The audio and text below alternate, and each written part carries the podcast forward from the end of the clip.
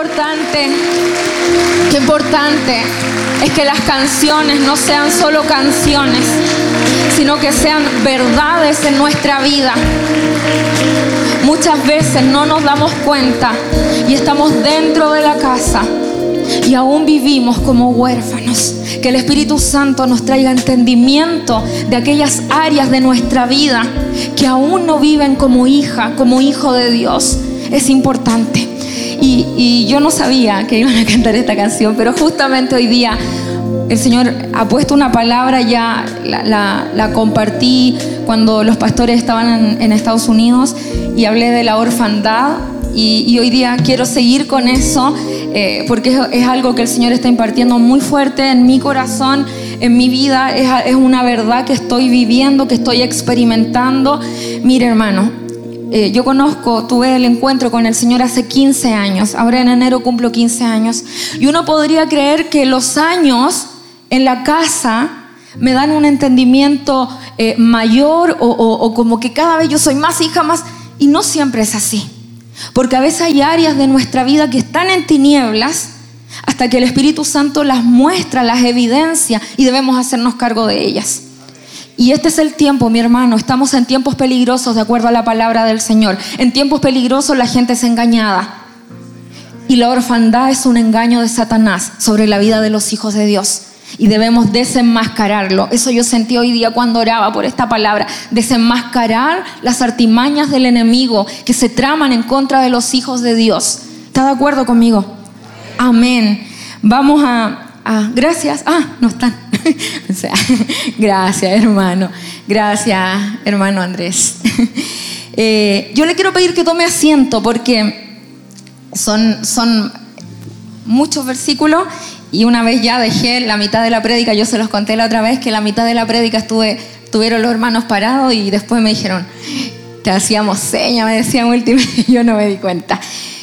Mire, este, este mensaje tiene por título La lucha con el corazón huérfano, porque es una lucha. Usted sabe que nosotros todos los días estamos batallando. ¿Sabe eso? Lo tenemos que tener claro. Porque Él anda como león rugiente buscando a quien devorarse.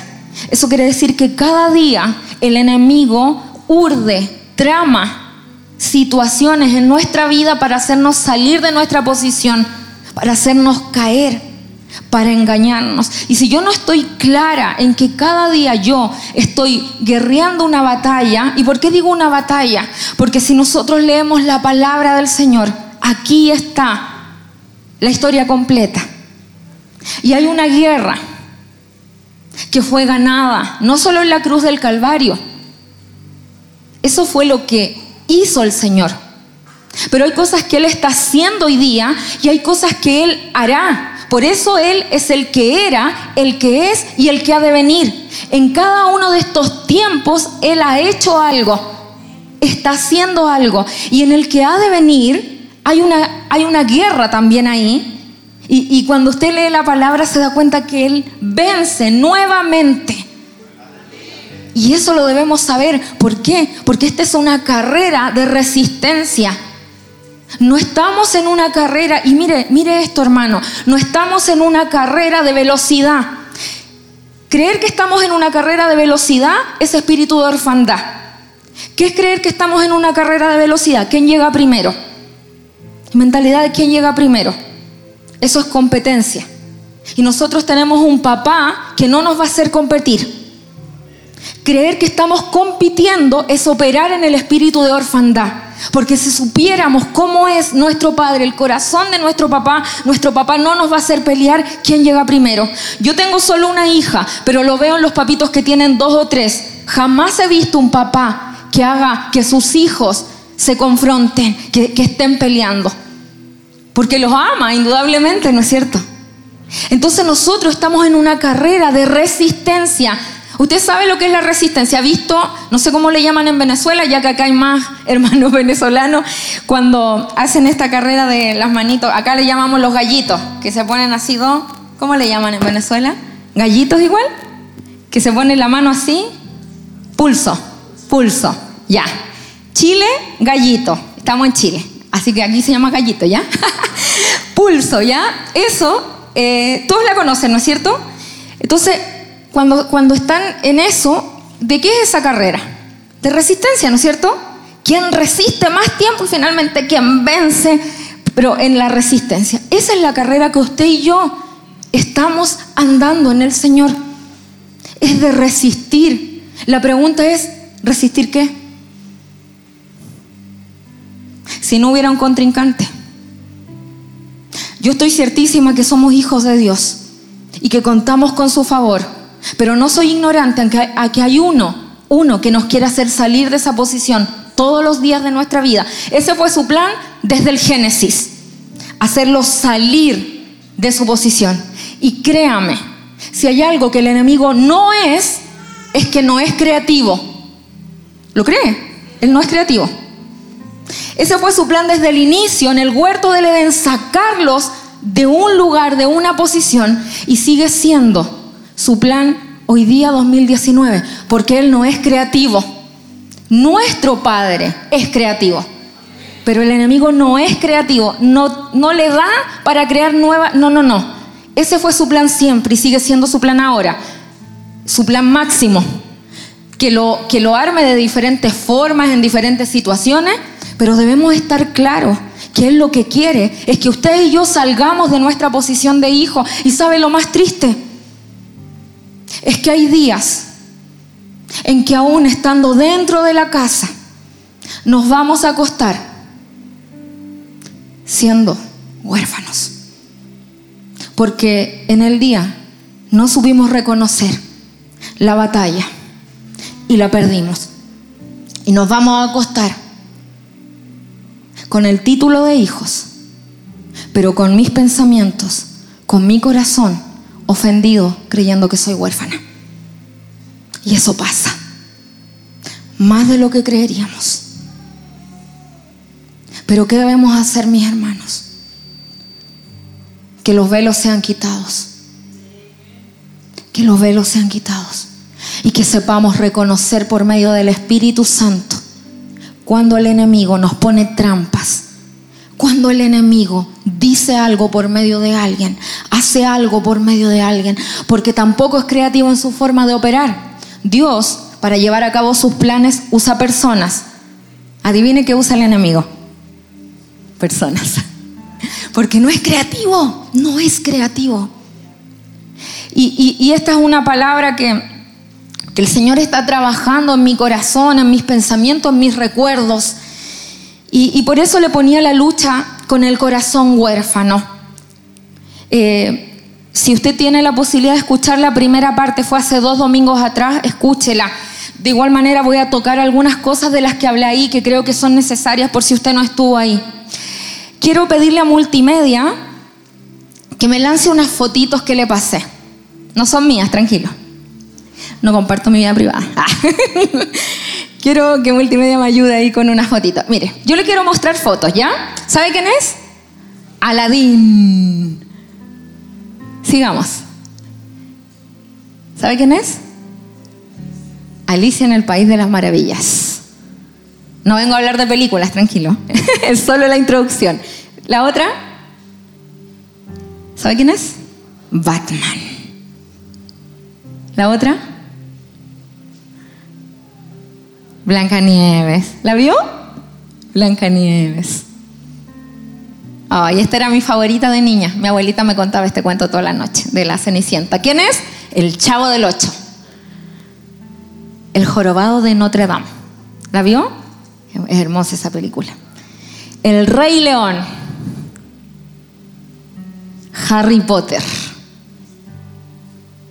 Mowgli. ¿La vio? Es antigua, se me cayó el carnet, lo sé. Peter Pan. Spider-Man. Pinocho. Superman. Tarzán. Creo que ahí estamos. Ahí estamos. Le quiero hacer una pregunta. ¿Qué tienen en común todos estos personajes? Todos son huérfanos. ¿No es cierto?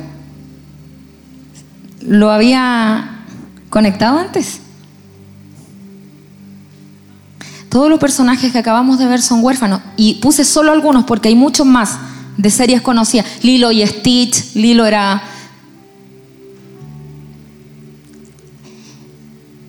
Todos estos personajes, si usted ve las películas, se va a dar cuenta que operaban en soledad. Algunos fueron humillados, pasaron hambre, comieron lo que no debían comer, fueron desterrados, fueron criados por personas que no los supieron amar fueron engañados. ¿Sabe por qué yo ponía esto? Porque yo me daba cuenta que en el proceso de ser hija de Dios muchas veces nosotros sabemos cuando llegamos a Cristo y, sabemos que, que su sangre nos da potestad, dice la palabra, potestad es una palabra que es una palabra legal que se usa en derecho, o sea, se nos da autoridad legal de ser hechos hijos de Dios. O sea, esto es un contrato que se firma no con tinta, sino que con sangre, que nos da esta, este derecho de ser hijos de Dios. Y eso uno lo sabe, ¿no es cierto?, cuando conoce al Señor. Y luego parte un proceso, un proceso de que éramos huérfanos y ahora somos hijos. Y ese proceso no es de la noche a la mañana. Y nosotros muchas veces nos engañamos a nosotros mismos creyendo, llegué a Cristo, wow, todo. No es así. El proceso de adopción es un proceso. Día a día, donde mi mentalidad de huérfana, mis sentimientos de huérfana, mi lenguaje de huérfana, mi conducta de huérfana va cambiando día a día. ¿Y sabe lo que yo pensaba? Que Disney y que Hollywood lo tienen más claro que nosotros los hijos de Dios. Y decía, ¿qué les pasa a estos carambas? No lo pueden tener más claro que nosotros, dije. Cuando me refiero a que lo tienen más claro que nosotros, mire, en todas estas películas usted sabe que están esperando un Salvador. Para unas es el príncipe. Todo están, porque en cierta manera Hollywood y Disney proyectan la palabra a su manera. Pero mire qué importante el tema de la orfandad, que sus películas más exitosas son de gente huérfana. Le pregunto, ¿no será importante el tema de la orfandad? Estamos hablando de los que más plata ganan en el mundo, las películas. ¿No será importante que ellos que son incircuncisos lo tienen así de claro? ¿No será que nosotros como hijos de Dios a veces no hemos olvidado de esto? ¿Por qué? Porque decimos somos hijos, pero no le damos espacio al proceso. Y yo les explicaba a mis hermanos cómo partió todo esto, cómo partió este engaño. Y ponía acá, qué triste saber que soy hija de Dios y no darme cuenta que vivo como huérfana dentro de la casa. Mire lo que pasó en un comienzo. Este es el Edén, este es el Edén. Aquí estaba Adán y Eva, ¿no es cierto? Usted lo recuerda. ¿Cómo era el ambiente en el que ellos estaban? Era un ambiente de seguridad, ¿no es cierto? Era un ambiente de cobertura. Era un ambiente de paz. Era un ambiente de provisión. Era un ambiente donde había una relación directa con el Padre sin ningún intermediario y era una relación libre. En este lugar también ellos tenían autoridad, porque la palabra dice que les fue dada autoridad a Adán. De hecho, él le puso nombre a todo ser viviente, hasta a su esposa le puso nombre. O sea, gozaban también de una autoridad delegada por Dios, con un límite, pero gozaban de todo eso en este lugar. Si yo veo todas estas características, ¿sabe de lo que ellos gozaban? Ellos gozaban del espíritu de paternidad.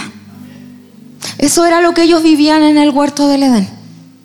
Ellos experimentaban en primera persona sentirse seguros, sentirse amados, sentirse cuidados, sentirse alimentados, sin mayores esfuerzos. Eso era todo lo que ellos vivían acá. Hasta que la serpiente, dice la palabra, que era muy astuta, se mete en el asunto. Lo vamos a leer luego. Solo quiero introducir con esto. ¿Y qué hace? ¿Qué provoca ese error que ellos cometen? Provoca que ellos salgan de este ambiente de paternidad. Son desterrados de este ambiente y salen, ¿no es cierto?, fuera de ese ambiente. Y en este ambiente ellos empiezan a vivir la vida como huérfanos. Eso es lo que pasa. Y ellos empiezan a vivir desde el Edén hasta Jesús. Todos vivieron como huérfanos, intentando vivir como hijos. Pero lo que, lo que primaba en el fondo de todo lo que hay ahí es orfandad.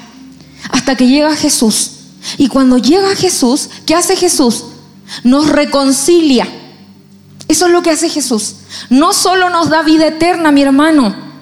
La sangre de Jesús nos da mucho más que vida eterna. Si nosotros lo condicionamos solo a la vida eterna es muy poco. La sangre de Cristo tiene mayor poder que solo vida eterna. Eso ya es suficiente. Uno diría, eso ya con eso me doy por pagar. Pero no solo eso. Lo que hace la sangre de Jesús en la cruz es reconciliarnos con qué? Con este ambiente. Con este espíritu que se vivía en este lugar. De hecho, la palabra dice que se nos fue dado el ministerio de la reconciliación. Y cuando nos reconcilian, mire lo que tiene que pasar. Tiene que haber una transformación de nuestra mente. Porque tantos años caminando como huérfana, viviendo como huérfana, comiendo como huérfana, pensando como huérfana, de un día para otro me compran y me adoptan, no es que de la noche a la mañana yo cambie mi forma de ser, de hablar, de pensar, de sentir. Yo le comentaba a los hermanos, mi esposo tiene una tía y un tío en el sur, en septiembre estuvimos en su casa y ellos adoptaron tres niñitas. Y la tía nos decía que lo que más les sorprendía de estas tres niñitas, niñitas de 5, 8 y 12, una cosa así, que la niñita, la del medio, no sé si era la del medio o la más chiquitita, cuando comían, usted sabe cómo comen en el sur, ¿no es cierto? Harto. Dice que cuando estaban comiendo, la niñita empezaba con una servilleta hacerse un pancito y lo envolvía. Y la tía la miraba y los primeros días no dijo nada porque la estaba conociendo. Y luego se empezó a dar cuenta que esos pancitos se los llevaba a la pieza. Y al otro día estaban duros y después se lo encontraba ahí duro. Entonces un día la tía le dice, ¿por qué guardas pancitos? Y la niña le dice, para mañana. Mires la mentalidad. Fue adoptada por amor está en una casa donde hay todo, pero su mentalidad sigue siendo de huérfana, porque llevaba ocho años viviendo como huérfana. La tía dice que entraban y se duchaban súper rápido y ella no entendía. Decía, estas niñitas quedarán limpias o no, si se demoran tres minutos en bañarse. Un día les pregunta y le dice, no, es que para que no gaste tanto de agua caliente. Miren su mentalidad. Porque es todo un proceso. No es de la noche a la mañana. Entonces le pregunto, si en lo natural pasa eso, ¿usted cree que en lo espiritual no va a pasar lo mismo? Por supuesto que va a pasar lo mismo, porque nuestro Señor en lo natural nos enseña verdades espirituales para que las entendamos. Y si el proceso de adopción en lo natural lleva tiempo, cambiar la mentalidad, en lo espiritual pasa exactamente lo mismo. Ahora, ¿qué es lo importante? Que yo esté consciente de eso que yo esté consciente que estamos en un proceso donde fui adoptada. Y en este proceso donde fui adoptada, tengo beneficios en la casa ahora. En la casa de mi papá se vive distinto, no se vive como se vivía en el orfanato, orfanato llamado tierra. No se vive. Y eso, mi hermano, es un desafío a nuestra mente. Es un desafío a nuestra crianza. Es un desafío a nuestros sentimientos. Y sabe que muchas veces sufrimos dentro de casa por no tener claro cómo se vive como hijo. ¿Cuáles son los beneficios de vivir como hijo? ¿Cómo es este papá que me adoptó? ¿Cómo son los hermanos dentro de esta casa? Y mire, yo quiero leerle. Quiero leerle esto porque Adán y Eva fueron engañados y nosotros debemos estar apercibidos para no ser nuevamente engañados. El objetivo de la serpiente era que pasaran de hijos a huérfanos. Y eso usted lo tiene que tener claro, yo lo tengo que tener claro. Que el objetivo de esta serpiente astuta, que es el enemigo, era que ellos pasaran de hijos a huérfanos, era moverlos. Con ese entendimiento yo voy a vivir mi vida percibido, porque voy a estar claro que en todo tiempo Él me quiere sacar de mi lugar y me quiere hacer creer cosas que no son. ¿Ha sido engañado usted alguna vez? Mi hermano, mire, cada vez que somos ofendidos por algo es porque fuimos engañados. Y culpamos a terceros. Nosotros fuimos engañados. Cada vez que a usted le duele algo dentro de la congregación, es porque fuimos engañados. Por eso debemos profundizar en esto. Mateo 23, 24, 25 no habla del fin de los tiempos. Mateo 24 dice que en los últimos tiempos muchos tropezarían. Esa palabra tropezar en el original es ofensa. En el, final de los tiempos muchos iban a ser ofendidos y por esa razón caerían. Cuando uno cae, uno sale de la posición, ¿no es cierto? Hermanos, estamos en ese tiempo. Y mire lo que dice Génesis capítulo 3. Dice, la serpiente era astuta, era más astuta que todos los animales del campo que Dios el Señor había hecho. Así que le preguntó a la mujer, ¿es verdad que Dios les dijo que no comieran de ningún árbol del jardín? Podemos comer del fruto de todos los árboles, respondió la mujer. Pero en cuanto al fruto del árbol que está en medio del jardín, Dios nos ha dicho, no coman de ese árbol ni lo toquen, de lo contrario morirán. Pero la serpiente le dijo a la mujer, no es cierto, no van a morir. Dios sabe muy bien que cuando coman de ese árbol se les abrirán los ojos y llegarán a ser como Dios, conocedores del bien y del mal. La mujer vio que el fruto del árbol era bueno para comer y que tenía buen aspecto y era deseable para adquirir sabiduría. Así que tomó de su fruto y comió. Luego le dio a su esposo y también él comió. En ese momento se le abrieron los ojos y tomaron conciencia de su desnudez. ¿Sabe qué? Cuando leía esto que tomaron conciencia de su desnudez, dije, o sea que en ese ambiente hay cosas de las que yo no soy consciente. Y pensaba en los niños. Por eso dice que debemos vivir como niños. Hay cosas que los niños no tienen conciencia. Ellos no tienen conciencia si mañana hay comida o no hay comida. Ellos saben que va a haber. Identifiquemos de qué cosas debemos ser conscientes y de qué cosas no debemos ser conscientes. Hay cosas de las que no debemos ser conscientes. Hay cosas que sí, pero hay algunas de las que no. Para eso, entonces dice que fueron conscientes de su desnudez, por eso, para cubrirse, entretejieron hojas de higuera. Y yo aquí quiero mostrarle cómo entra el engaño a nuestra vida. Le voy a mostrar dos cosas el enemigo hace, cómo es su plan para engañarnos frente a esto que acabamos de leer. Porque él tiene un plan, tiene una técnica que no va a variar. Y yo se lo vuelvo a repetir, no va a variar porque no es creativo debe entenderlo, Él no es creativo, no va a variar. Mire cómo entra el engaño. Primero, el enemigo siempre va a cuestionar lo que Dios dice. ¿Es verdad que Dios les dijo que no comieran de ningún árbol del jardín? Cuestionando lo que Dios dijo. El enemigo siempre, mi querido, le va a cuestionar lo que acá dice. El enemigo siempre va a cuestionar la palabra de Dios. El enemigo siempre le va a cuestionar lo que el Señor le ha hablado a usted en intimidad. Siempre lo va a cuestionar. Y si usted no está claro en lo que Dios ha dicho acerca de su vida, en lo que dice la palabra, somos vulnerables para caer, para equivocarnos. Porque no tenemos conciencia que Él siempre cuestiona lo que Dios dice de nosotros. Lo comentaba el otro día en la radio. Hace por ahí 14 años atrás, mi esposo llegó a Santiago hace 16 años desde el sur. Mi esposo es del sur, usted sabe que la gente del sur es un poquito más callada, más retraída, no somos como los santiaguinos que somos un poco más extrovertidos, ¿no es cierto? Entonces cuando él llega, una persona influyente ministerialmente un día se acerca a él y le dice, ¿sabes qué, Gerson?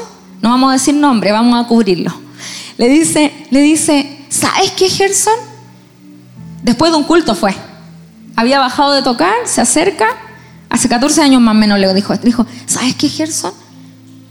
Yo a ti no te veo como líder. ¿Sabes que yo, yo no veo que tengas un llamado de Dios porque eres muy tímido, eres muy retraído, eres callado. no veo que Dios tenga un llamado en tu vida. Hermano, un referente espiritual. ¿Qué hace un niño de 20 años que viene del sur, que es introvertido, con una figura espiritual fuerte que le dice eso? Hay dos opciones. O cae muerto de dolor, o le pasa esto. Esto mi esposo me lo vino a contar muchos años después. Él vivía en una pensión, una pensión solito en una, en una pieza, y él estaba en la universidad, entonces su vida era la universidad, la iglesia y su dormitorio. Esa era su vida por seis años, hasta que llegué yo a su vida. Uh, ah. De ahí era mi casa.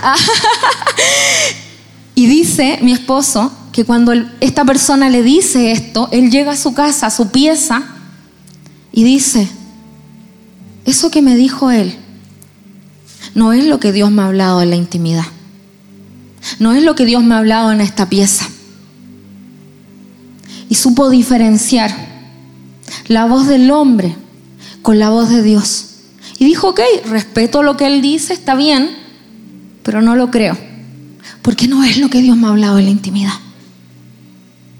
Y yo le pregunto, ¿usted sabe lo que Dios ha dicho de usted? Tenemos certeza de las palabras que Dios ha dicho de nosotros como sus hijos. Y cuando hablo de palabras, hablo de dos tipos de palabras.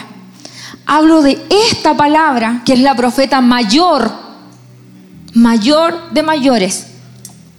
Y la segunda es la que Dios le ha hablado en intimidad. Es lo que Dios le ha dicho a usted cuando usted ora, cuando usted busca, cuando está en su hogar, cuando es quebrantado por el Señor ha logrado escuchar lo que Él le dice. Porque sabe lo que les pasó a Adán y Eva. Porque cuando la serpiente le pregunta a Eva, ella le responde bien. Le dice, no, no, nada que ver lo que tú me estás diciendo. Si nosotros podemos comer de todo árbol, solo que del, ese del centro, de ese no podemos comer. Eso quiere decir que Eva le respondió bien. Porque recuerden que la orden fue dada al hombre y el hombre se la dio a su mujer. Eso quiere decir que la primera parte del trabajo el hombre lo hizo bien. Escuchó al Señor y le dijo a su esposa, hasta ahí perfecto, porque Eva responde lo que tenía que responder.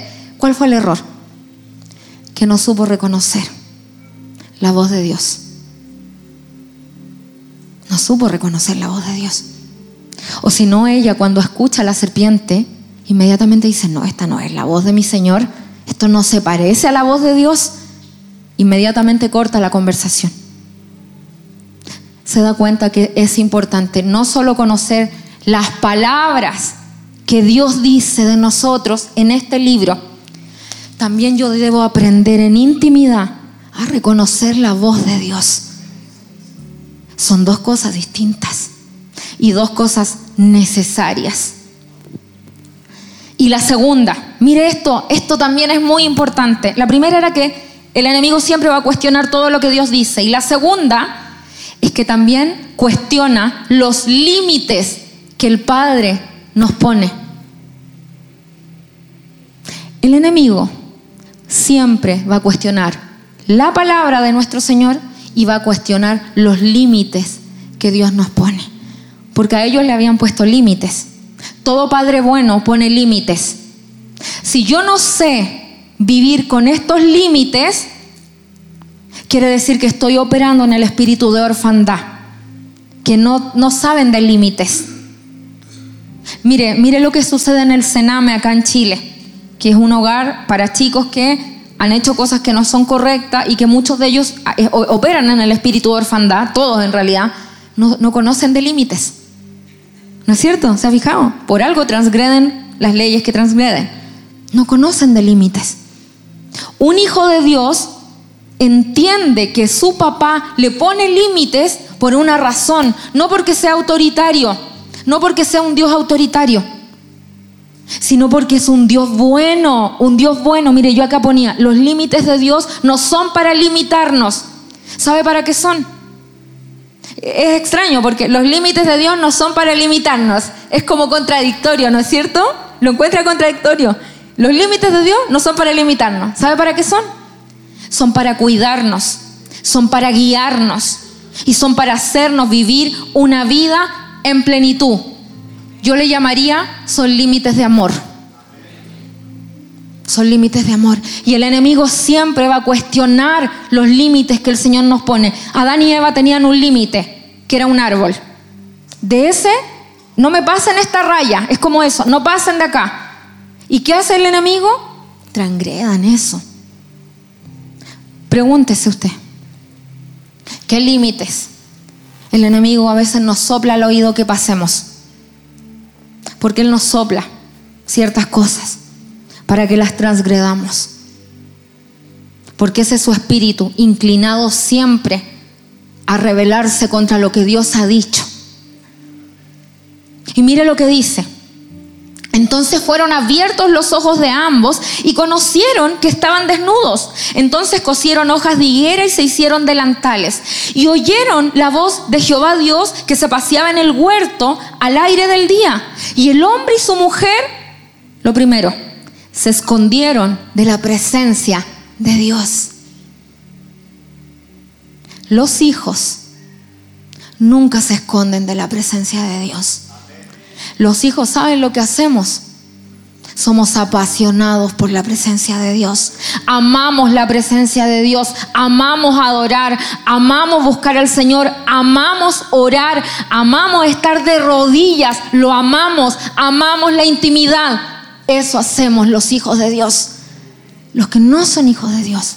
Esas cosas no son atrayentes. Pero ¿cómo van a cantar 30 veces el mismo coro? Ah, ah, va, tu amor nunca falla y pueden estar media hora. ¿Has escuchado alguna vez? ¿Cómo media hora cantando eso? Un hijo no se aburre de cantar media hora. Lo mismo. Porque está tan apasionado por la presencia de su padre que sabe que en ese minuto está en esa presencia hermosa y él se está deleitando con eso y le apasiona eso. ¿Cómo puedo darme cuenta? Si dentro de la casa estoy operando en espíritu de orfandad, llego a la palabra, pero no llego a la adoración. Espíritu de orfandad. No, es que no me gusta, es que las canciones que cantan, es que la luz, es que... Y, y tiene una excusa. Y sus ojos no están puestos en que Él se mueve en medio de la alabanza de su pueblo y eso quiere decir que en la alabanza el Señor se está moviendo entre medio y yo quiero estar ahí. No sé si le pasa. Hermano, le, le cuento. Yo tuve una visión en el último altar. Se lo conté a algunos hermanos aquí. ¿Quiénes estuvieron en el último altar? ¿Cómo estuvo? Power. ¿Y sabe lo que me pasó? Cuando estaba acá y estaban todos saltando, porque ustedes estaban todos saltando. Yo lo vi a todos saltando. ¿Sabe lo que yo veía? Yo se lo conté a mi esposo igual. Esto vi. Yo estaba casi y veo a Jesús, pero lo veo con túnica en medio de nosotros. Lo veo bailando entre medio, pero lo vi bailando así. Como, como raro, como, como que no tenía forma, así como, ah, como, pero como un niño feliz que no tiene coordinación, solo que goza el momento. Y yo veía que él danzaba entre medio de todos.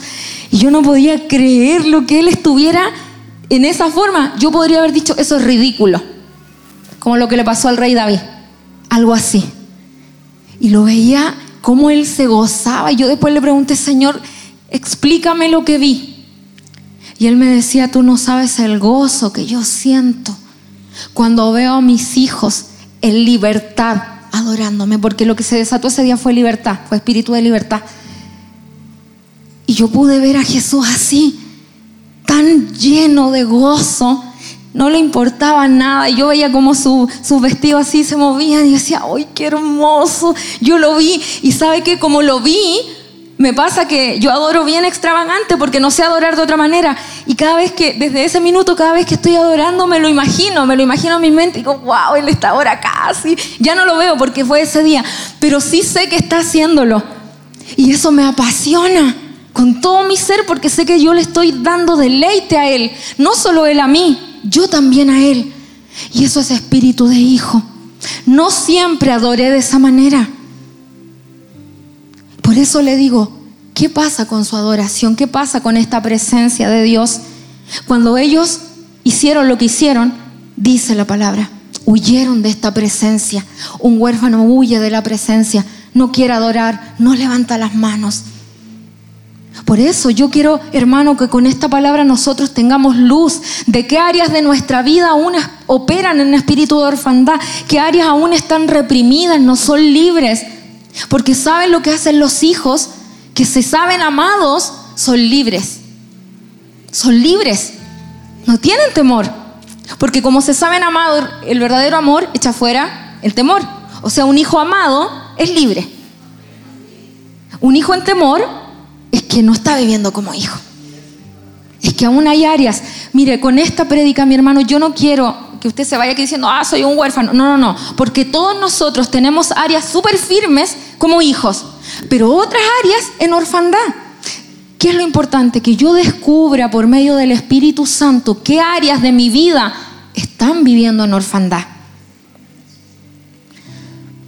Mire lo que sigue diciendo después que se escondieron de la presencia de Dios, dice que entre los árboles del huerto se escondieron. Mas Jehová, Dios llamó al hombre y le dijo, ¿dónde estás tú? Y él respondió, oí tu voz en el huerto y tuve miedo. Segundo, tener miedo. No confunda tener temor al Señor, que es, es una reverencia a Él, con miedos. Miedos que me provocan angustia, miedos que me frustran miedos que provocan en mí incluso el suicidio. No confundamos temor al Señor, que es de respeto, que es de honra, a miedo. Miedo que, que duele. ¿Ha tenido miedo alguna vez? A ese miedo me refiero.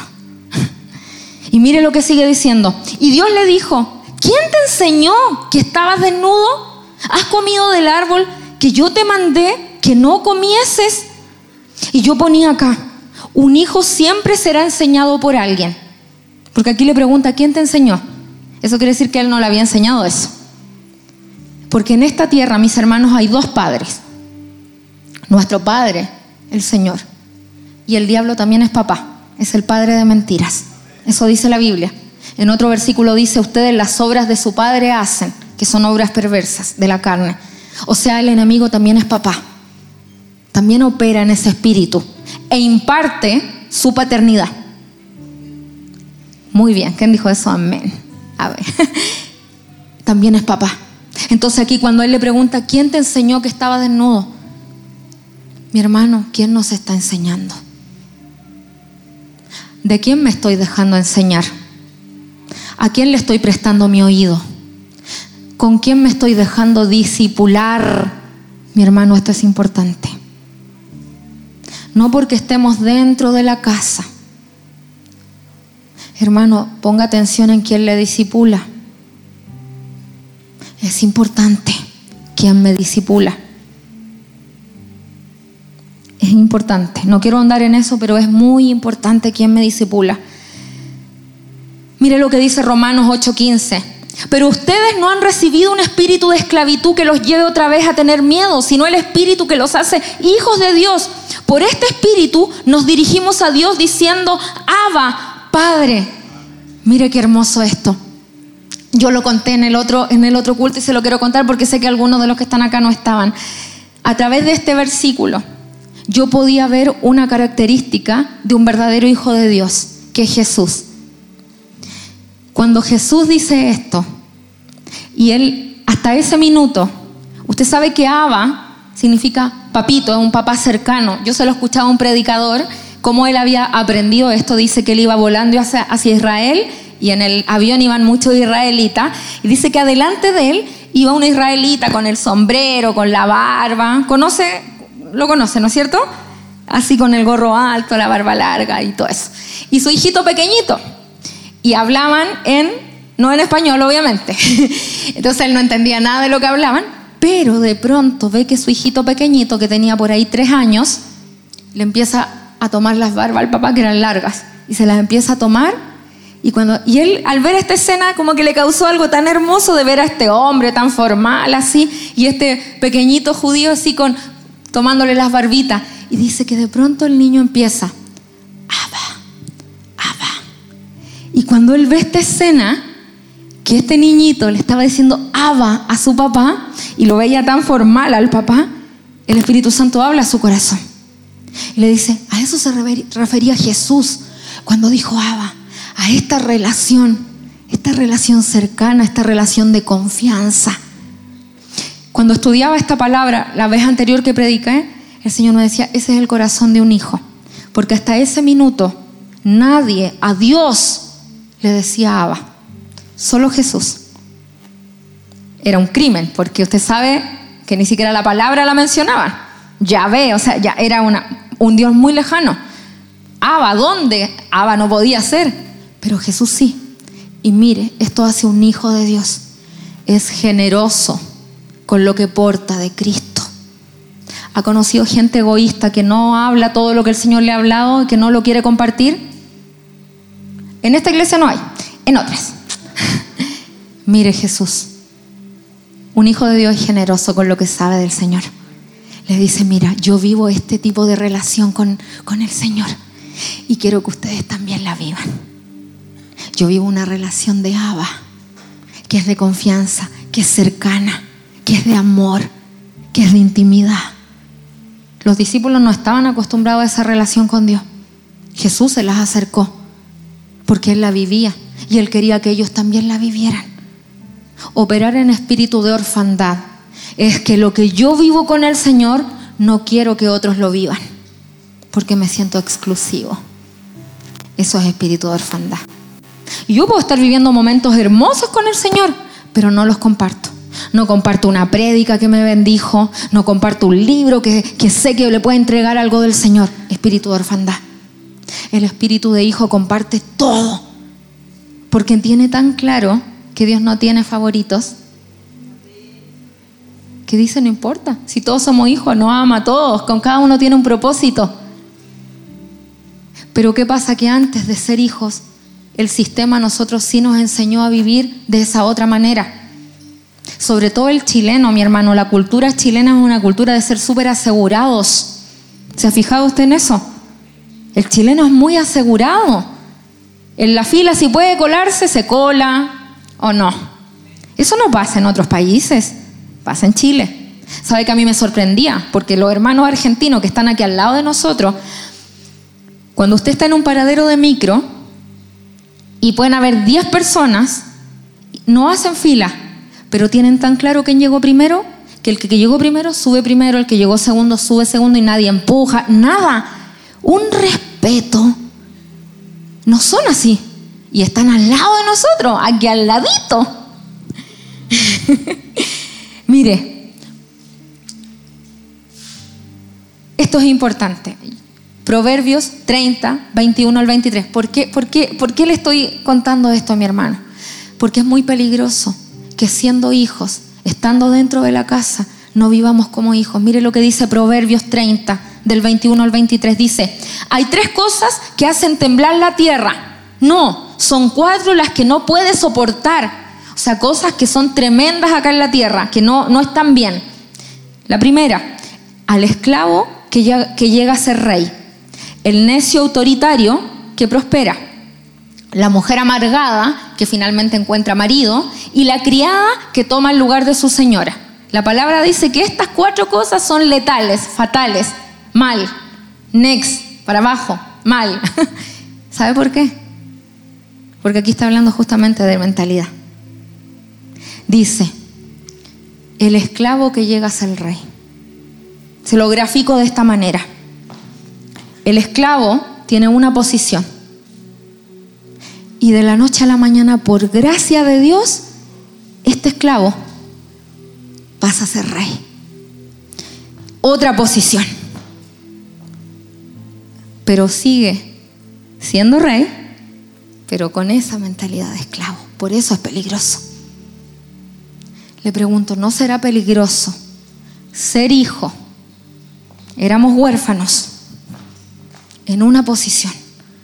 La sangre de Cristo nos compra y nos da otra posición de hijo y estamos en la casa. Le voy a mostrar por qué es peligroso. Yo sé que usted conoce esta historia. El contexto es que primero se habla de la parábola de la oveja perdida, luego la parábola de la moneda perdida y luego viene esta otra parábola que no le vamos a poner nombre porque el nombre que aparece en la escritura lo puso un hombre. Usted sabe eso, ¿no es cierto? Y yo creo que no, no, no, acertaron, ¿no es cierto, pastor? No acertaron con el nombre que le pusieron a la parábola. Yo le pondría la parábola del Padre amoroso. O la parábola, no sé, ahí usted póngale nombre. Lo importante es lo que dice la palabra. Mire lo que dice. Lo, voy a leer completo por si usted no lo, no lo ha escuchado antes. Dice, por, por, eso digo el contexto, porque antes se habló de la oveja perdida y luego de la moneda perdida. Y en ese contexto Jesús dice, Miren, para ilustrarles mejor esta enseñanza, Jesús les contó la siguiente historia. Un hombre tenía dos hijos. El hijo menor le dijo al padre, quiero la parte de mi herencia ahora, antes de que mueras. Entonces el padre accedió a dividir sus bienes entre sus dos hijos. Pocos días después, el hijo menor empacó sus pertenencias y se mudó a una tierra distante, donde derrochó todo su dinero en una vida desenfrenada. Al mismo tiempo que se le acabó el dinero, hubo una gran hambruna en todo el país y él comenzó a morirse de hambre. Convenció a un agricultor local de que lo contratara y el hombre lo envió al campo para que diera de comer a sus cerdos. El joven llegó a tener tanta hambre que hasta las algarrobas con las que alimentaba a los cerdos le parecían buenas para comer, pero nadie le dio nada. Cuando finalmente entró en razón, se dijo a sí mismo, en casa hasta los jornaleros tienen comida de sobra. Y aquí estoy yo muriendo de hambre. Volveré a la casa de mi padre y le diré, Padre, he pecado contra el cielo y contra ti. Ya no soy digno de que me llamen tu hijo. Te ruego que me contrates como uno de tus jornaleros. Entonces regresó a la casa de su padre y cuando todavía estaba lejos su padre lo vio llegar. Lleno de amor y de compasión, corrió hacia su hijo lo abrazó y lo besó. Su hijo le dijo, Padre, he pecado contra el cielo y contra ti, ya no soy digno de que me llamen tu hijo. Sin embargo, su padre le dijo a los sirvientes, rápido, rápido, traigan la mejor túnica que haya en la casa y vístanlo. Consigan un anillo para su dedo y sandalia para sus pies. Maten el ternero que hemos engordado. Tenemos que celebrar con un banquete. Porque este hijo mío estaba muerto y ha vuelto a la vida estaba perdido y ahora ha sido encontrado. Entonces, que comience la fiesta. Mientras tanto, el hijo mayor estaba trabajando en el campo. Cuando regresó, oyó el sonido de música y baile en la casa y preguntó a uno de los sirvientes qué pasaba. Tu hermano ha vuelto, le dijo, y tu padre mató al ternero engordado. Celebramos porque llegó a salvo. El hermano mayor se enojó y no quiso entrar. Su padre salió y le suplicó que entrara, pero él le respondió, todos estos años he trabajado para ti como un burro y nunca me negué a hacer nada de lo que me pediste. Y en todo este tiempo no me diste ni un cabrito para festejar con mis amigos. Sin embargo, cuando este hijo tuyo regresa después de haber derrochado todo tu dinero en prostitutas, matas el ternero engordado para celebrar. Su padre le dijo, mira querido hijo, tú siempre has estado conmigo a mi lado y todo lo que tengo es tuyo. Teníamos que celebrar este día feliz, pues tu hermano estaba muerto y ha vuelto a la vida, estaba perdido y ahora ha sido encontrado. Mire lo peligroso de estar dentro de la casa y vivir como huérfano. Hoy día mientras yo estudiaba esta, esta, esta parábola, el Señor me decía, qué triste que el hijo que estaba afuera conocía mejor el corazón del Padre que el hijo que estaba dentro de la casa. ¿Sabe por qué? Porque el hijo que estaba afuera dijo, voy a volver a mi casa, porque yo sé cómo mi papá trata a los jornaleros. Eso habla de conocimiento del corazón de su papá. Dijo, yo tengo que volver a mi casa. O sea, un hijo que por más que estaba afuera, porque nosotros lo vemos a él como el, el perdido, pero conocía mejor el corazón que el que estaba dentro por años. Eso es peligroso. Qué peligroso estar dentro de la casa y no conocer el corazón de mi papá. Por eso le digo que es peligroso vivir dentro de la casa y operar con este espíritu de orfandad. Es peligroso. Mire lo que pasa. Mientras tanto, el hijo mayor estaba trabajando en el campo. Los hijos huérfanos se conectan a la casa del padre por medio del trabajo, de lo que hacen no de lo que son. Cuando mi vida la gobierna lo que hago dentro de la casa, esto a mí me pasó mucho tiempo. Es algo con lo que lucho. cuando no me siento haciendo algo, siento que no soy aceptada. Digo, no, esto no es correcto. Ah, no, tengo que hacer, tengo que hacer. ¿Por qué? Porque en mi vida antes de conocer al Señor, yo trabajé desde muy chica, desde los 14 años. Entonces trabajaba, trabajaba y me validaba en, lo que yo hacía. Entonces, cuando yo ganaba plata, llegaba, llevaba cosas a mi casa, le compraba cosas a mi hermana y yo así me sentía útil, me sentía amada, me sentía que tenía un lugar en mi casa, porque aprendí eso. Entonces, cuando llego a la casa de mi padre, en la casa de mi padre la cosa no funciona de esa manera. Y ha sido un proceso de transformar mi pensamiento y entender que Él me ama, aun si yo no hiciera nada. Me sigue amando porque Él me amó desde que yo estaba muerta en delitos y pecados. Yo hoy día hago algo, pero lo hago por amor, por gratitud, no porque se me exige, no para tener un lugar. Y esa es la diferencia. Y este hijo mayor dice ahí clarito, el hijo mayor estaba trabajando en el campo. Y mire, dice, cuando regresó, oyó el sonido de música y baile en la casa. Le pregunto, porque mire lo que dice. Y preguntó a uno de los siervos que pasaba dentro de la casa. Mire, dentro de la casa y no sabe cómo funciona la casa. Porque preguntó, ¿por qué hay música dentro? Eso quiere decir que no estaba acostumbrado a escuchar música. Y yo le aseguro que ese papá sí ponía música. Sí había un ambiente de adoración dentro de la casa. Y dice, ¿qué está pasando adentro? O sea, no conocía cómo la casa funcionaba. No conocía que si había música, había fiestas porque algo bueno estaba sucediendo. Y mire, va y le pregunta al siervo, espíritu de huérfano, no va directo a Dios, no va directo a su papá. ¿Qué sería lo lógico de un hijo? Que vaya donde el papá, ¿no es cierto? Papá, papá, ¿qué pasa? Dice que fue donde un siervo a preguntarle qué pasaba. Y yo le pregunto a usted, mi hermano, cuando tiene situaciones en su vida, ¿a quién acude primero? Con esto yo no digo que los hombres y las mujeres de Dios nos ayuden. Todos alguna vez hemos recibido un consejo. El pastor Abel siempre lo dice, no venga a conversar conmigo si primero usted no le presentó esto al Señor. Si primero no estuvo media hora con Dios por último, ¿cómo pretende estar una hora conmigo si no ha estado diez minutos con su padre? Es ilegal. Si, el pastor aceptara eso, si nosotros como liderazgo de la iglesia aceptamos eso, lo estamos conduciendo a usted a que siga viviendo como huérfano. Lo que, lo que en cierta manera se enseña a través de este principio es, usted puede, usted tiene una relación personal con su padre y él está atento a escucharlo. No es que no lo queramos recibir, no es que no le queramos dar una hora de consejería, no crea eso. Lo que indirectamente se le enseña a través de eso es que usted puede tener una relación personal con su papá. No necesita intermediario más que Jesucristo. Eso es. Usted puede aprender a escuchar la voz de Dios. Porque si no lo hacemos dependiente de nosotros, dependiente de un consejo de hombre, que puede ser buenísimo, si yo no digo que no, pero no le estamos enseñando a vivir dentro de la casa como hijo, lo estamos enseñando a vivir dentro de la casa como huérfano. Y no queremos eso.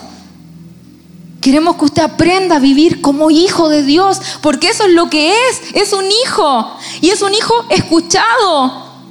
Hermano, quizá usted en la vida no se sintió escuchado antes, pero nosotros tenemos un papá que sí nos quiere escuchar, que por más básico que usted crea que es lo que quiere contarle, Él lo va a escuchar. ¿Sabe cómo lo aprendí?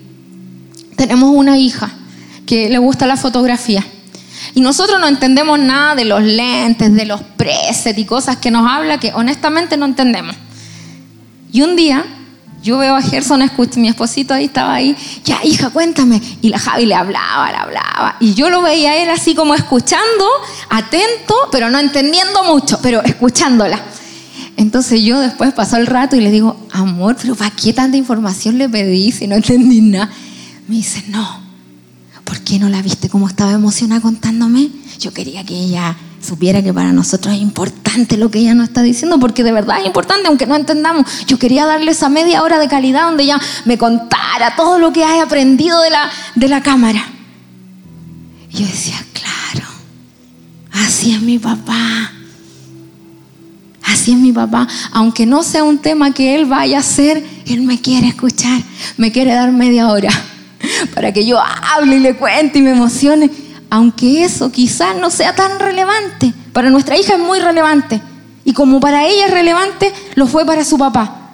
Aunque él, si usted ahora le pasa la, la cámara, igual no va a saber nada. Pero igual, muy relevante, ¿me entiende? Porque le quería dar ese tiempo de calidad a ella. Y mire lo que dice después, dice, el mayor, el hermano mayor, se enojó y no quiso entrar. Yo pensaba en esto del enojo. Que espíritu de orfandad es cuando yo me enojo, cuando mi hermano vive algo bueno. Y usted dice, oh, qué bien, pero su corazón dice otra cosa. Mi corazón dice otra cosa. Entonces yo digo, no, qué bueno, hermano. Pero dentro usted dice, pero ¿por qué no yo? Pero, y se empieza a cuestionar. Y eso le, trae raíces de amargura a su corazón. Raíces profundas de amargura. Dice, pero ¿por qué yo no vivo eso? ¿Pero por qué a mí no me pasa esto? ¿Será que Dios no me ama tanto? ¿Será que no califico? Y se empieza a cuestionar cosas que son mentiras de Satanás. Y ahí mira el Padre con la delicadeza le dice, mira hijo querido, tú siempre has estado conmigo y todo lo que hay acá es tuyo. O sea, un hijo que tenía una herencia, pero no la aprovechaba. Y muchas veces nos pasa eso dentro de la casa. Yo le pregunto a usted, si usted perdiera todo miedo, mire, cierre los ojos, 10 segundos, cierre los ojos, pero de verdad ciérrelo. Y piense, si no tuviera miedo a nada, ¿qué haría? Lo primero que se le venga a la mente, ¿qué haría si usted no tiene temor a nada? ¿Qué haría? Y no lo ha hecho. ¿Sabe por qué pasa eso? Porque vivimos como huérfanos con temor, teniendo un montón de herencia dentro de la casa. Usted sabe todo lo que tenemos de parte de Dios, pero a veces nuestros ojos se desvían y empiezan a ver lo que no tienen que ver. Hermano, no se compare porque este hijo mayor se comparó. Comparación, espíritu de orfandad. Cuando nos comparamos es porque estamos operando en el espíritu de orfandad. Y el enemigo siempre nos va a tentar con, con compararnos con otros. Con esto termino. ¿Qué hora es? ¿Estoy? Sí. Con esto termino. Se lo leí la otra vez a los hermanos, que es Mateo 3:17.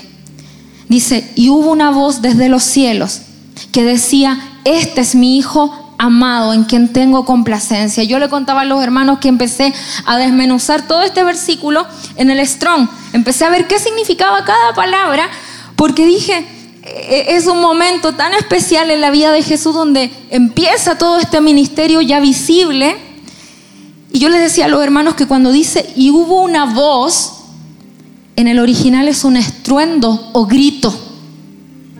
O sea, cuando se escucha la voz de Dios hacia Jesús ahí, cuando se bautiza, no es que él haya dicho, este es mi hijo amado. No, no, no fue así, ¿ya? Fue un grito desde los cielos, que fue con estruendo, o sea, fue con escándalo, como diríamos acá en Chile. El Padre gritó todo este versículo. No fue hablado, esto no fue algo que él habló, no, no, no, esto fue gritado sobre Jesús. ¿Sabe por qué? Porque a veces nosotros necesitamos escuchar lo que Jesús, lo que el Señor está gritando de nosotros. ¿Y sabe qué? Acá Jesús necesitaba que se lo gritaran. Porque ¿sabe a quién se lo estaban gritando acá? Al Jesús hombre. No al Jesús Dios. Porque el hombre no sé si usted recuerda que tenemos un sumo sacerdote que se puede compadecer en todo con nosotros, porque él también se sintió rechazado desde su vientre. ¿Se recuerda cuando María quedó embarazada? ¿Qué hizo José? Rechazo. No es mío. O sea, Jesús desde el vientre sí experimentó el rechazo. Y lo que hizo acá el Padre fue gritarle a Jesús para afirmarlo. ¿Por qué? Porque cuando, cuando dice, en quien tengo complacencia, esa complacencia en el original es aprobado. O sea, lo que Jesús quería hacer, lo, perdón, lo que el Padre quería hacer con Jesús, en el Jesús hombre, en el que era como usted y como yo, el que sentía, al que le dolía, a ese, él le quería gritar que era un hijo. Porque no le dijo, ese es mi Salvador, ese es mi profeta amado, ese es mi apóstol ungido. No gritó eso.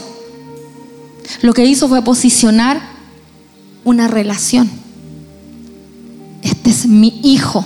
O sea, lo que el Padre quería gritar sobre la vida de Jesús era afirmar su identidad de hijo. Por eso le grita que ese es mi hijo amado. Mire, de todo, de todo ese versículo, todas las palabras significan algo en el original. ¿Y sabe lo que significa amado en el original? Esto a mí me sorprendió. Amado en el original significa amado. Es importante. Amado es amado. No hay vuelta que darle. Usted es amado, yo soy amado, no hay vuelta que darle, hermano. Por más que alguien le diga, por más que alguien piense algo sobre su vida, usted es amada. Usted es amada. Usted, usted, sí. Es amada. Usted es amado. Y le quiero abrir con esto mi corazón. Mientras yo hoy día estaba estudiando esta palabra, estaba en la casa y se lo conté a mi esposo y el Espíritu Santo me trajo a memoria una situación que, yo viví de niña eh, en la casa de mi abuelita. Y eso, eso, eso siempre yo lo recuerdo, pero hoy día lo entendí así, hoy día es como que el Espíritu Santo se metió a mi corazón y me lo, me lo, así me lo abrió y lo pude entender, es como el entendimiento abierto. Tenía por ahí yo cinco años y en ese tiempo era, éramos dos hermanos solamente. Nosotros somos cuatro hermanos, pero en esos años era mi hermano y yo. Y yo tengo un hermanito que se quemó cuando chico, se quemó con agua caliente.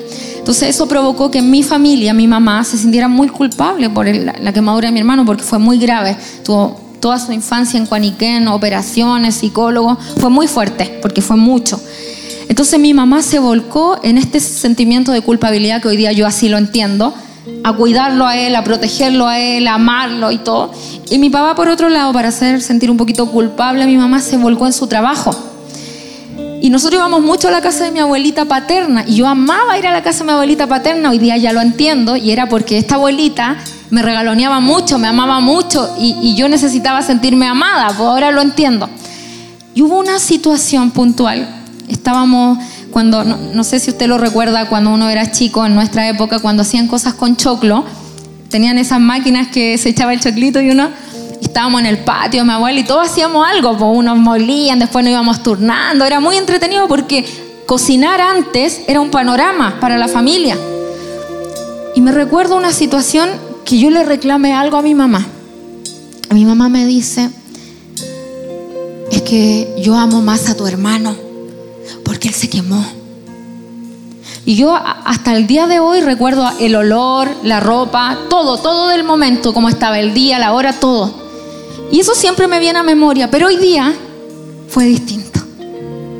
Porque mientras yo estaba estudiando esta palabra y el Espíritu Santo me trae esa memoria con respecto a la relación con los hermanos, entendía por medio del Espíritu Santo que cuando yo era chica creí una mentira del enemigo, que hoy día se la rompí en su cara. ¿Sabe lo que creí toda mi vida? Que Dios amaba a algunas personas dentro de la iglesia más que otras. Que Dios amaba a algunos hijos más que a otros. Y hoy día cuando yo estudiaba esta palabra, lo entendía, como que entendía tantas cosas de las que yo vivo porque le creí al enemigo a mis cinco años que el Padre ama más a unos que a otros por ciertas razones. Y crecí creyendo eso. Y toda la vida me esforcé y traté de dar lo máximo en todo lo que hacía para ser más amada. Porque entendí que si más hacía, podía ser más amada. Y hoy día cuando estudiaba esta palabra y el Espíritu Santo me traía a memoria ese momento, ¿sabe lo que el Señor me mostraba? Me mostraba toda mi infancia, mi adolescencia, mi juventud. Y yo veía a Dios llorando por mi vida. Como Él sufrió muchos momentos de mi vida donde yo no me sentí amada. Donde yo no me sentí cuidada. Donde yo me comparé con otros. Hasta el día de hoy. Y hoy día lo entendía tan claro. Y yo veía hoy día mientras oraba, así estaba muy quebrantada y yo veía a Dios llorando. Y entendía que no era solo yo. Entendía que había muchos que están acá, que alguna vez se sintieron así, no amados, no mirados. O que Dios lo podía hacer con otros y no conmigo. O que yo tenía que esforzarme mucho para que mi papá me viera, que mi mamá me viera y sentirme amada. Yo tengo una hija de 18 años y yo no quiero que trabaje. Estos días está trabajando, pero a mí me duele. Está trabajando en una feria artesanal y le fui a dejar su comida. Y ayer la fui a buscar. ¿Y sabe por qué lo hago? Porque no quiero que esté trabajando, pero entiendo que ella lo quiere, quiere juntar platita y está. Son tres días y me duele que esté ahí todo el día en una feria, en un puesto. Y ayer le llevé su comidita y era tan feliz viéndola comer. Anoche la fui a buscar, la llevé a Starbucks. Al final gasté más plata de lo que ganó en el día. Pero, pero, pero porque la amo. Y yo y veníamos caminando y yo le dije, hija, yo a tu edad más chica trabajaba, pero nadie me traía almuerzo. Y sabe que ella era los brazos de Jesús porque me abrazaba y me decía, mamá, si te entiendo. Y yo le quiero decir hoy día mi hermano, Usted es amado. Usted tiene un propósito hermoso que cumplir de parte del Señor. Usted es un hijo amado. Usted es un hijo deseado. Usted es un hijo planificado por Dios. Usted es un hijo que tiene cosas que cumplir eternas. Usted es especial para el Señor. No tiene favoritos. Cada uno de nosotros es especial para Él. Y tenemos algo que cumplir. Y sabe que Él quiere que entremos en esa plenitud, no de comparación, no qué haces tú, qué palabras te dieron. No, hermano, el Señor lo único que anhela es que usted y yo vivamos en esta plenitud maravillosa de ser sus hijos. Y que de verdad le podamos decir, Abba, Abba. Y saber que este Abba, que es tan Dios, pero es tan Padre, tan tierno este, este, papá trata bien, este papá cuida. Quizás no te cuidaron de niña. Quizás tu papá te violentó. Pero nuestro papá, el verdadero, no es así. Y te ama. Y tiene un propósito contigo. Qué bueno que estás acá. Qué bueno. Ese es nuestro papá. Incline su rostro. Abba, Abba, Abba, queremos aprender a ser hijos. Quizás muchos de nosotros fuimos condicionados por años con respecto a lo que nos tocó vivir, pero esa no es la verdad. Esa no es la verdad absoluta. La verdad absoluta es que fuimos comprados a precio de sangre por amor. Y en ese amor es en el, es en el que queremos permanecer. Y queremos de verdad tener una relación de Abba. De verdad queremos tener una relación en la que nos sentimos amados, cuidados, protegidos. Que alguien se preocupa de nosotros. Alguien que provee de verdad anhelamos esa relación, Señor. No queremos estar dentro de casa viviendo como huérfanos, pensando como huérfanos, sintiendo como huérfanos, creyendo que con nosotros no va a resultar, comparándonos, comiendo de las migajas, siendo que podemos sentarnos a la mesa. Espíritu Santo, enséñanos a ser hijos. Enséñanos no nos queremos equivocar más. No queremos menospreciar ese amor tan grande. Espíritu Santo, ayúdanos. Ayúdanos. Porque de verdad anhelamos vivir como hijos amados, vivir como hijos deseados. Que nuestros pensamientos sean transformados y que si hay algo de tinieblas en nuestros pensamientos, en nuestro corazón, caigan, caigan todas esas mentiras. Queremos escuchar tus latidos, esos latidos de amor.